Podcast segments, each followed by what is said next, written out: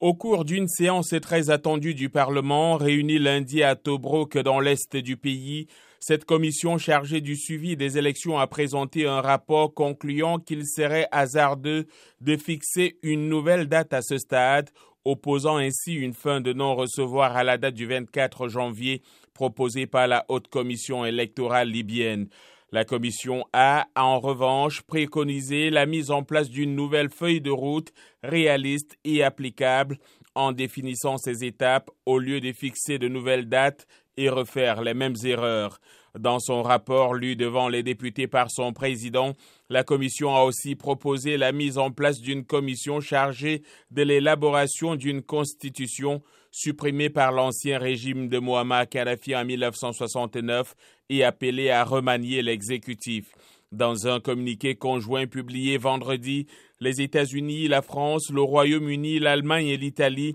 ont réclamé que soit décidé rapidement un nouveau calendrier électoral après le report de la présidentielle en Libye qui aurait dû se tenir le 24 décembre.